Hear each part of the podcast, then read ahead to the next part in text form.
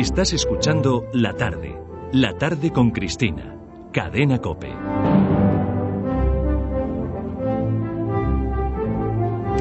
Vámonos a Flandes, porque muchos de los estudiantes, y no solamente los actuales de secundaria, desconocen lo que hacíamos allí los españoles y es más, tienen serias sospechas de que algo malo hacíamos. Ya se ha ocupado la leyenda negra de infectar cuántas iniciativas tuvieron lugar en la época dorada de la historia de España, los siglos XVI y XVII.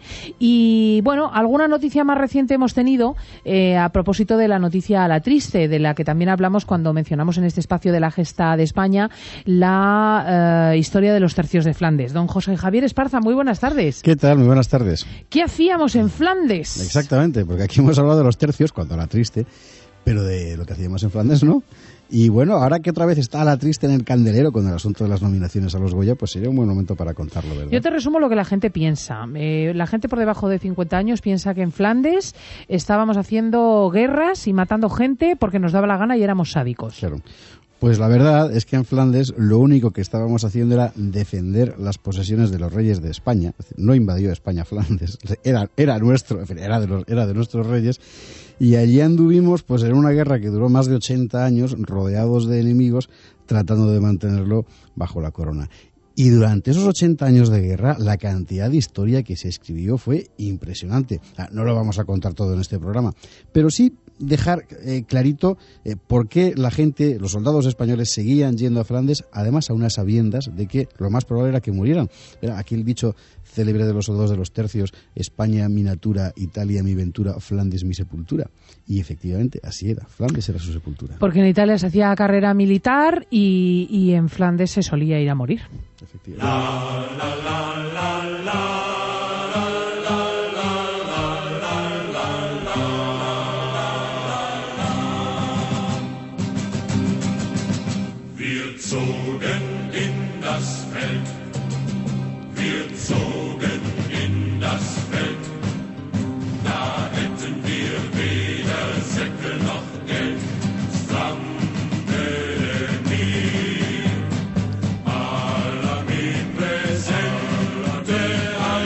Bonita canción, ¿eh? Bueno, estoy fascinada. ¿Sabes qué es esta canción? Bueno, yo estoy viendo Vamos hacia allá y no vamos a llevarnos ni dinero ni, in das ni Feld. nada de nada. Eh, esta canción es muy interesante porque es una canción que cantaban al mismo tiempo los lansquenetes alemanes que combatían para Carlos V y los rebeldes eh, holandeses flamencos que combatían contra Felipe II. Es un caso único Pero en en este militar pe- española. periodo que hemos oído se cantaba en alemán y en español. Sí. Ah. No, se cantaba en alemán y se cantaba en lo que probablemente sería en flamenco. La versión que tenemos aquí en alemán está recogida en español. al armi presente mai nostri signorin, que no quiere decir nada, es decir, los lansquenetes, como buena parte de los tercios, eran eh, grupos de gente que venían de Italia, de Suiza, de Alemania, de España, y entre ellos inventaban una jerga de soldadesca de, eh, a la que pertenece esa, la- esa estrofa de esta ¿De dónde canción. sacado esta pieza? Ah, de una historia militar fantástica, que hay una historia de la música militar en España, que es un... Que es, que es una- Bueno, de que verdad, qué tesoro.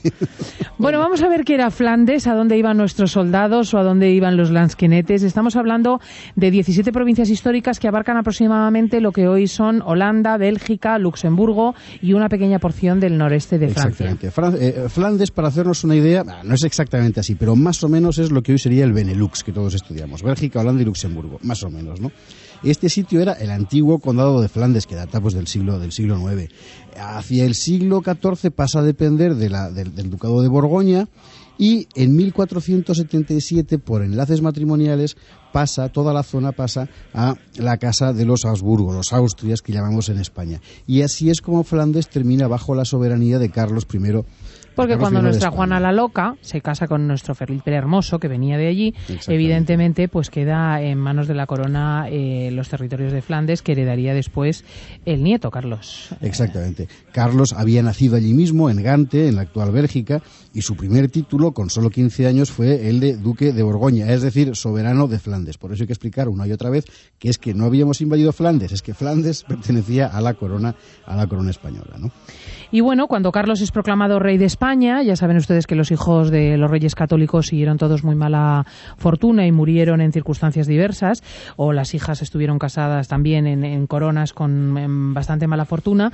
Pues eh, cuando el nieto sube al trono, en 1516, la acumulación de territorios bajo su corona es impresionante. Es increíble, es increíble para, para pensar que todo aquello pudiera estar bajo un, bajo un solo hombre, porque era toda España, que hay que recordar que eran cuatro reinos, ¿verdad? Castilla, Aragón, Navarra y Granada. Las Indias, eh, Sicilia con Córcega y Cerdeña, el Franco Condado, que es una región riquísima del sureste de Francia, eh, Nápoles y eh, también Suiza, eh, también parte de Suiza y luego y Flandes, ¿no? Y luego en 1519 cuando se es emperador también todo el viejo imperio romano germánico. Bueno, pues todo eso tenía que mantenerlo un país que tenía la mitad de la población de Francia. Eh, Realmente es una, una, un- un- una cosa impresionante. Y además ese dato, el de la escasez, escasez demográfica por parte de España, es un dato muy importante para entender por qué hubo allí una guerra. Exactamente.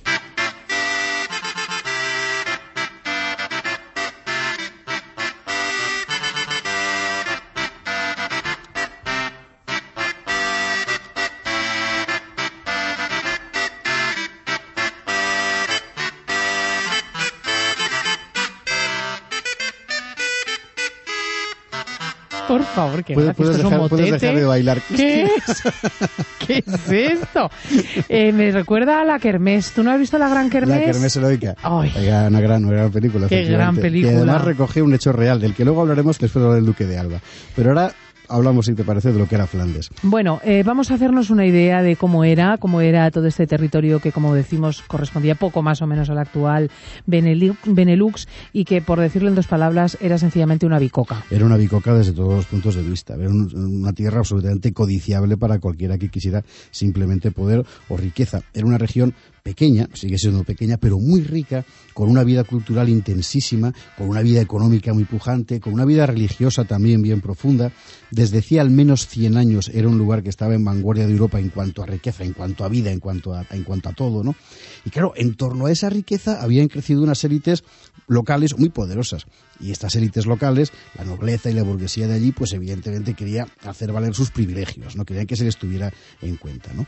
Pero es que al mismo tiempo, desde el punto de vista geopolítico, eh, Flandes era una pieza importantísima. Si, coges un mapa y ves, un mapa actual, y ves cuáles eran las potencias europeas de la época, es decir, Inglaterra, España y Francia, te das cuenta de lo que significa el que Flandes fuera español. Con claro, era un cerrojo fundamental, porque Claro. teniendo Flandes bajo nuestra soberanía, encerrábamos a Francia desde España por el sur y desde Flandes por el este. Y además amenazábamos a Inglaterra porque la corta distancia por el Canal de la Mancha entre las costas inglesas y francescas, frances, flamencas perdón, hacían perfectamente factible un desembarco. Exactamente. Y, y esa situación geopolítica se pone mucho más de relieve cuando, a partir de las guerras de religión, el poder en Europa empieza a conocer un, recrudecimiento tremendo, ¿no? Fíjate que en 1534, con la historia que todos conocemos de Enrique VIII, Inglaterra se ha separado ya de Roma. Francia también va a conocer una cosa que se conoce menos, una fortísima influencia calvinista con grandes guerras civiles. Hacia 1540 el calvinismo se ha extendido ya en, eh, por, Flandes, ¿no? Y aquellas élites flamencas de las que hablábamos hace un momento, esta gente im- importante y notable y rica, pues eh, había encontrado en el protestantismo una forma de expresar su propia afirmación de poder. Claro, afirmación que le venía muy bien a Inglaterra y a Francia, que estaban deseando que la pieza, que la pieza cayera. Es que estaba así- todo. Estaba la riqueza, estaba Inglaterra y Francia intrigando detrás, estaban los ricos que querían mandar sus propios destinos Claro. y el protestantismo como amparo y paraguas cultural. Y así se fue preparando lo que terminaría siendo una tragedia.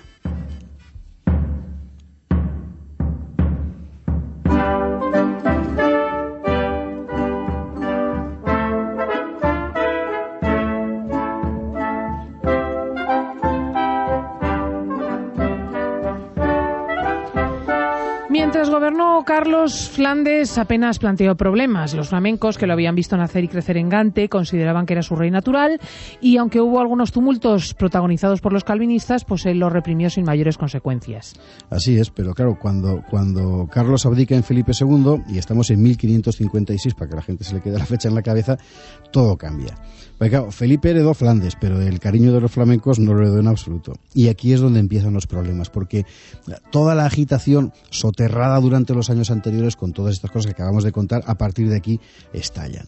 Y estallan, y, estallan además de manera imprevisible. Hombre, nunca es fácil entender por qué empiezan las guerras, por eso es tan difícil solucionarlas después, ¿no?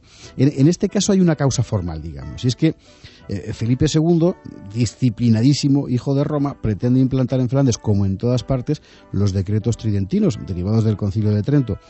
Unos decretos que, entre otras cosas, implicaban eh, reducir la libertad religiosa. Y, evidentemente, a los protestantes esto pues, no, les, no les hacía mucha gracia. Pero además, la nobleza local estaba muy irritada porque Felipe II quería reducir las ampli- eh, eh, más que reducir fra- fragmentar sí las tres grandes diócesis que había, que había en Flandes por 16 diócesis eh, o- obispales lo cual significaba que el prestigio, el poder y las prebendas vinculadas a cada uno de estos obispados iba a ser muchísimo menor y la nobleza local no le hacía ninguna gracia verse convertidos, que sus obispos fueran de segunda, por así decirlo, ¿no? Y había un trasfondo económico desfavorable que Muy suele importante. azuzar mucho las guerras porque la- el conflicto bélico entre Suecia y Dinamarca había cerrado todos los mercados del este, los mercaderes estaban quebrando, los alimentos comenzaban a escasear y había insatisfacción entre la Y población. los calvinistas la azuzaban, echaban la culpa de la insatisfacción pues a los españoles y a Felipe II y además, ya hemos dicho, Inglaterra y Francia azuzando. Así que la cosa era inevitable.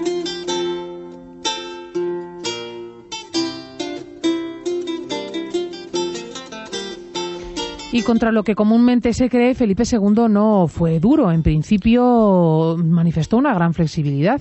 Sí, es verdad, es que, es que y esto es muy importante tenerlo en cuenta, sobre todo por la fama que tiene Felipe II.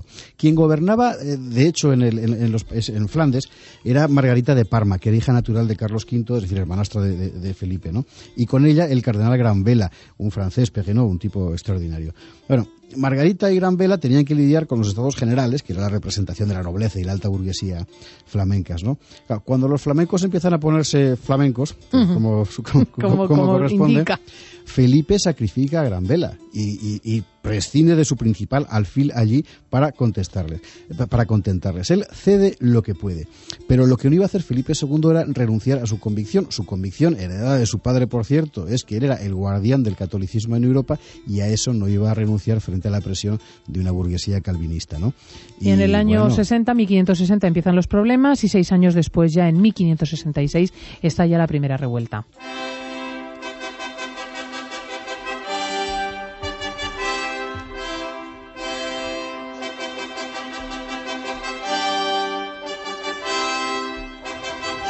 Cuál es el primer acto de esta revuelta? Pues la llamada rebelión de los iconoclastas.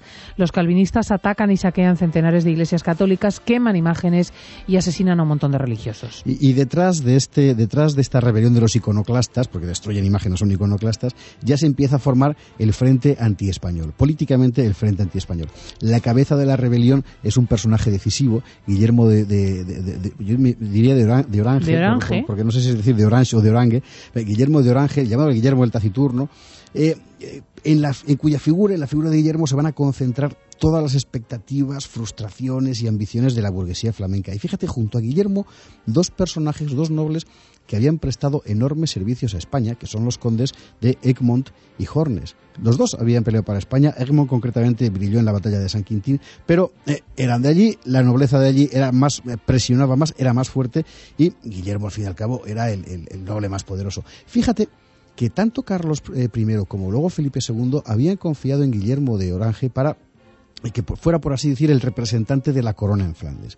Aunque era de, de formación protestante, Guillermo, bueno, los reyes eran muy sensibles al hecho de que fuera, ya digo, el noble más poderoso. Pero bueno, Guillermo tenía sus propios planes y va a terminar convirtiéndose en el peor enemigo de España. Y va además eh, a desatar la enemiga de un sector social muy peligroso, en realidad una suerte de piratas, los llamados mendigos del mar. Sí, que al principio no eran mendigos, al principio eran solo calvinistas. Es una anécdota de corte. eh, un- Uno de los se presentan allí los, los burgueses calvinistas y uno de los consejeros de Margarita de Parma dice parecen mendigos, mendigos que en la lengua de allá se decía. Bueno, pues a partir de ahí ellos en un gesto de rebeldía toman el nombre de mendigos y cuando son después de, las, de, la rebelión de los iconoclastas eh, expatriados montan cuadrillas de piratas que se llamarán los mendigos del mar. Estos mendigos del mar van a conseguir, gracias a Guillermo, por parte de Inglaterra, permiso para atacar lo que quieran. Realmente va a ser una guerra de corso eh, patrocinada por, los, por Guillermo de Orange y eh, amparada por Inglaterra contra la corona española. Y que, es- y que además es una guerra civil, En porque es una, aspectos sí, claro, porque, es una claro, guerra civil entre los Entre los flamencos protestantes y los flamencos católicos. todos ellos eh, amparados en la corona española y todos ellos oriundos de, de ese territorio. Felipe II reacciona con la famosa política de pacificación que incluye dos acciones complementarias. Una intervención militar a cargo del duque de Alba y un anuncio de un viaje personal del rey a los Países Bajos que nunca se producirá. El rey nunca irá, efectivamente, pero Alba sí que va. Y además Alba es quien lleva ya los tercios, fíjate, porque hasta ese momento quienes habían peleado no eran españoles. De las tropas de la corona eran sobre todo alemanes, suizos e italianos. Y bueno, y autóctonos, sobre todo balones, ¿no? Pero, y los rebeldes también. Los rebeldes no eran solo flamencos, eran sobre todo mercenarios alemanes, como estos que hemos ido a cantar al principio, Mm. ¿verdad? Eh, eh, la llegada de los tercios lo cambia todo. Eh, eh, el viaje por mar se ha hecho muy complicado, como hemos visto, por los, por, los mendigos, por los mendigos del mar. Entonces Alba decide llevarse a los tercios desde Italia, eh, a través de lo que se llamará a partir de ese momento el Camino Español, que es un camino que sube desde Italia a través de Suiza Franco Condado hasta llegar a los Países Bajos. Y, y, bueno, debió de ser, debió de ser un espectáculo. La famosa Kermés heroica arranca precisamente de una de estas historias.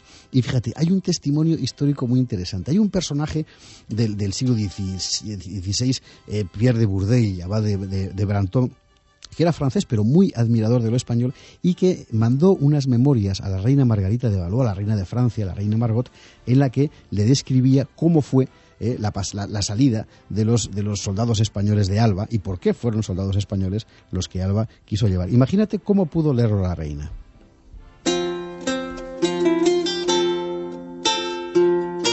Cuando el duque de Alba pasó a Flandes a causa de las guerras civiles promovidas por los mendigos, no quiso servirse de otra infantería que la española. Pero, ¿qué infantería? Una de las más excelentes que jamás se hayan puesto en campaña, porque eligió entre todos los tercios de Lombardía, Nápoles, Sicilia y Cerdeña. Y con esta selección formó un cuerpo de hasta 10.000 soldados, magnífico y bien provisto, sin la menor tacha en las armas, ni en el alarde del vestuario, ni en la calidad y virtud de los hombres, y tampoco en el abastecimiento de víveres o en las pagas, y hasta en sus cortesanas, que en su ornato parecían princesas. En suma, nada le faltaba. Y al pasar cerca de la frontera de Francia por Lorena, los caminos se abarquillaban, por así decir, de la gente que fue a contemplarlos. Preguntados por qué el duque no había querido otra infantería, fuera italiana o alemana, algunos respondieron, porque conoce bien que con singular valor de nosotros, españoles, ha de alcanzar en esta guerra el clarísimo nombre de gran capitán más que ningún otro que nunca fue. Y en verdad, con solo sus armas, hizo temblar a todo aquel país, remitiéndolo a su anterior lealtad. Bueno, y estos tercios que también plantados venían van a constituir el eje de un aspecto que siempre empañaría después la memoria del duque de Alba y por extensión de España, la feroz represión en Flandes. Efectivamente, que es uno de los argumentos habituales de la leyenda negra antiespañola, ¿no? Bueno, es verdad que la represión de Alba fue brutal. Eh, Para empezar, cometió el error de decapitar a Egmont y a Hornes, estos dos nobles, que, cuando probablemente se hubieran venido a colaborar con la corona, ¿no? Pero también hay que decir dos cosas. Eh, Una, que la leyenda negra exagera. Y otra, que el enemigo, la verdad es que no era menos terrible. Respecto a las exageraciones de la leyenda negra, hombre, pues mira, basta un dato. La primera prueba contra España, que es un libro que se llama, que aparece por entonces, que se llama El espejo de la cruel y horrible tiranía española en los Países Bajos. Bueno, ese libro fue escrito al dictado de Guillermo de, de Orange. Y entre otras falsedades evidentes, por ejemplo, atribuye a Juan de Austria el maltratar a los indios mexicanos cuando Juan de Austria jamás estuvo en América. Son cosas que se inventan, ¿no?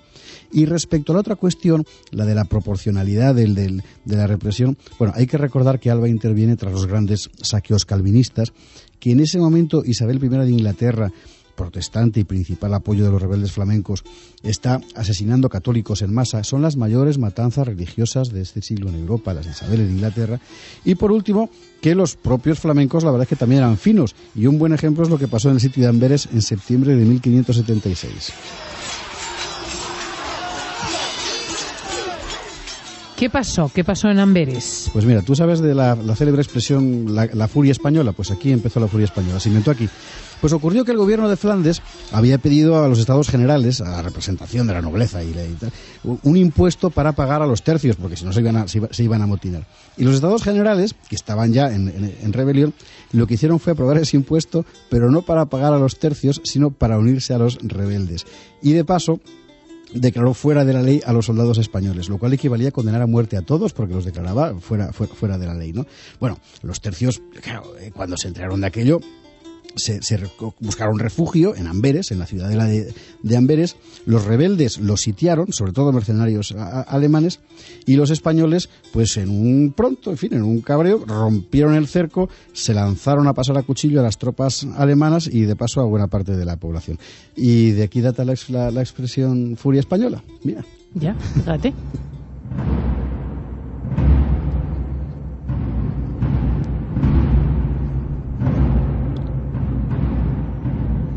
Y a partir de la primera intervención del Duque de Alba, la guerra se hace casi permanente y va a estar unida al concepto de la presencia española en Flandes o de la presencia de la corona en Flandes. Y va a ser una guerra penosísima, que es la que, por cierto, sale bastante bien en la película de la triste. Impresionante, Y es esa primera escena igual, entre sí. los fangos y los ríos, con los soldados hasta los sobacos y la, y la barbilla en mitad del agua helada. Bueno, pues va a ser una guerra espantosa. o sea, y, y además siempre igual, los rebeldes invaden de vez en cuando, apoyados por ingleses y los alemanes y a veces por los franceses. Es que todo Los el mundo tercios- quería apoyar, ¿eh? Todo el mundo. A todos a rascar.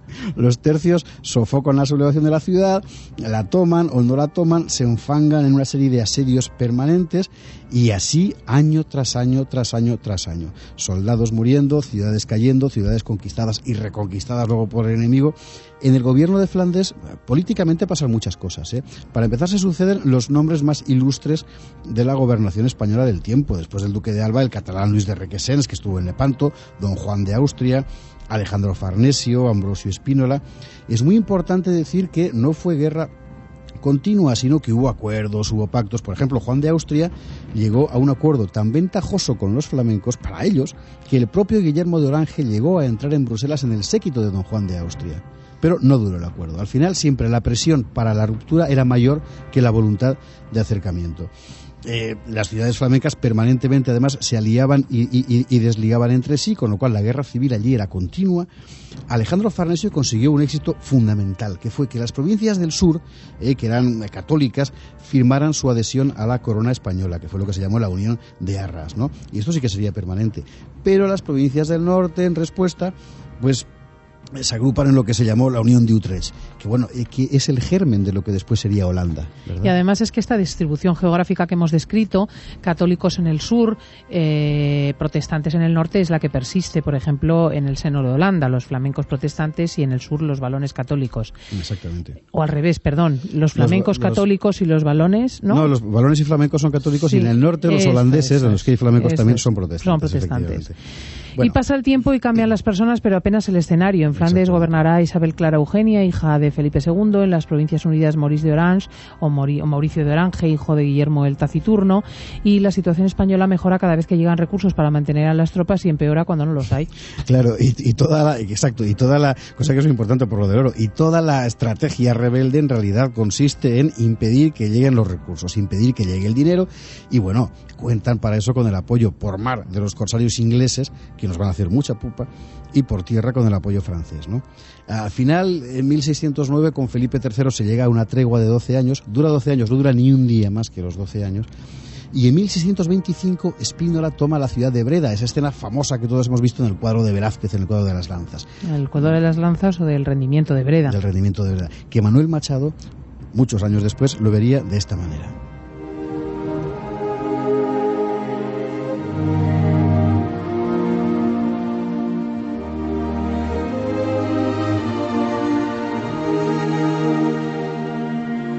Es la guerra, humo y sangre, la que hizo campo de pelear esta campaña, la que abrió este sendero, la que baña de rojo el holandés cielo plomizo. Sobre este campo blando invernizo, llano paisaje, fondo de la hazaña, la gloria flota militar de España al viento de la suerte, tornadizo.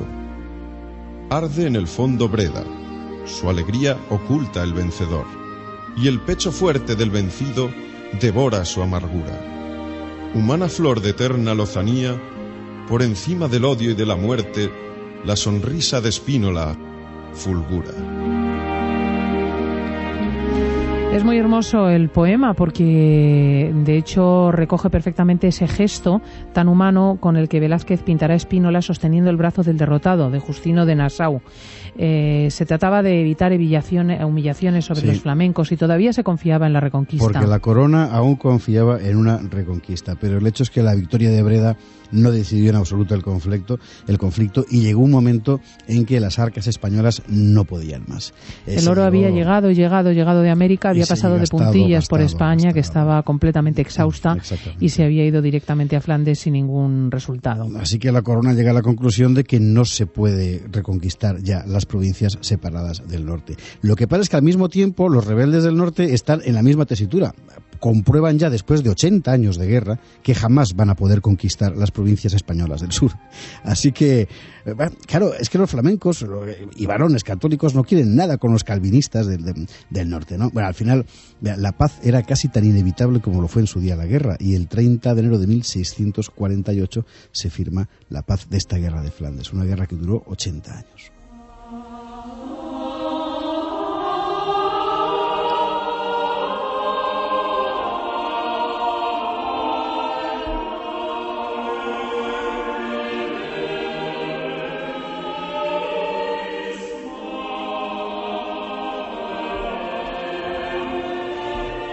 De esta guerra y de las posiciones de origen y de la guerra de religiones nacerá la actual configuración europea del mapa, tal y como existe. Durante un siglo los españoles habían ido a morir a Flandes por una cuestión de honor nacional, de convicción religiosa. Nadie se sentía especialmente ligado a aquella tierra e incluso empezaron poco a poco a detestarla. Pero miles de soldados siguieron acudiendo a los tercios sencillamente porque aquello tocaba, porque era patrimonio de nuestros reyes y había que estar allí. Y así se escribió otro gran capítulo de la gesta nacional. Exactamente. Y luego, eh, la verdad es que el otro Flandes siguió siendo español. El otro Flandes, el católico, el del sur, de flamencos y balones, que es el Flandes de- de Rubens y el, y- y el barroco, seguiría siendo español hasta 1714. Cuando cambia aquí la dinastía, tras la guerra de, de- de sucesión, eh, pasa, a los, pasa a los Habsburgo de Austria. ya no Claro, aquí ya se establecen ¿no? los Borbones, ya no toca esa relación con Centro Europa y de este núcleo del sur nacerá un siglo después Bélgica. lo que hoy conocemos como Bélgica y que efectivamente sigue tan enraizado en el catolicismo. Sí, señora.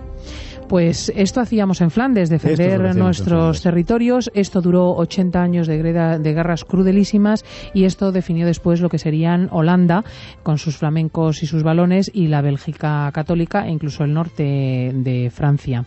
Muchísimas gracias, José Javier Esparza. Hasta la semana que viene.